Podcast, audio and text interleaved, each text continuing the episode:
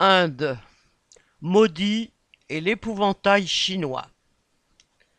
L'article ci-dessous est adapté d'une correspondance d'Inde publiée dans le journal de nos camarades britanniques de l'UCI, Workers Fight, octobre 2023. En 2024, le Premier ministre Modi fera face à des élections dans cinq États et à des élections générales en avril et mai. Son gouvernement s'efforce donc de trouver des boucs émissaires responsables de tous les problèmes. Après avoir ciblé les musulmans et les immigrants illégaux, entre guillemets, Modi tente désormais de consolider le vote nationaliste de droite et d'intimider les manifestants en s'appuyant sur le sentiment anti-chinois propagé par l'administration Biden. Sa dernière cible est NewsClick, une entreprise de médias de gauche favorable au Parti communiste du pays. Il fait ainsi d'une pierre deux coups, ciblant la critique du gouvernement et la menace entre guillemets chinoise. Citant un article de New York Times affirmant que NewsClick faisait partie d'un réseau mondial de propagande chinoise, entre guillemets, financé par l'homme d'affaires américain Neville Singham, le gouvernement Modi a lancé une campagne de propagande contre cette entreprise.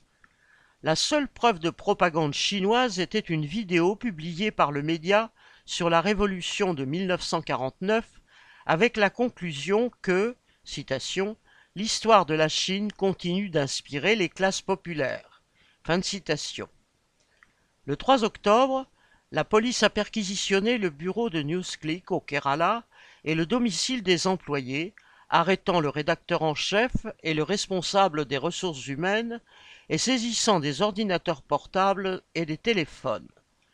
NewsClick est accusé, en vertu d'une loi de 1967, de complot visant à, citation, perturber les approvisionnements et les services essentiels à la vie de la communauté en Inde. Fin de citation. Cela concerne la révélation qu'elle a faite de la répression militaire dans les États frontaliers du Cachemire et de l'Arunachal Pradesh et ses critiques de la lutte du gouvernement contre le Covid. Des dizaines de milliers de travailleurs migrants avaient alors été forcés de marcher des villes vers leurs villages et des patients étaient morts faute de bouteilles d'oxygène.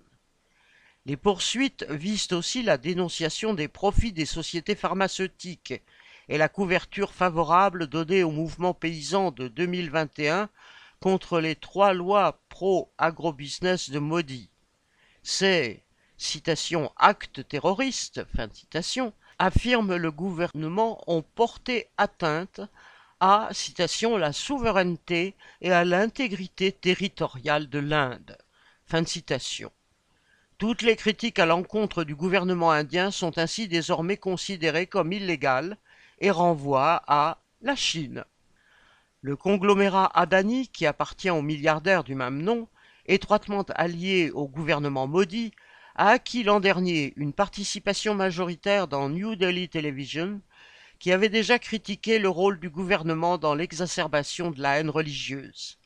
Il vient aussi de faire une offre pour 51% de Quintillion Business Media. Les journalistes de NewsClick ont récemment révélé l'implication du groupe Adani dans la corruption qui a entouré l'achat d'avions Rafale à Dassault par le ministère indien de la Défense. Dans un contexte d'aggravation de la pauvreté, l'opposition au parti de Modi, le BJP, s'accroît. Le BJP vient de perdre les élections de l'État du Karnataka. Nul doute qu'à l'approche des élections générales, d'autres médias seront accusés de lien avec la Chine pour prouver que, l'Inde est menacée, fin de citation, tandis que les voyous de maudits recourront à leur spécialité barbare, faite d'attaques confessionnelles et xénophobes. Workers Fight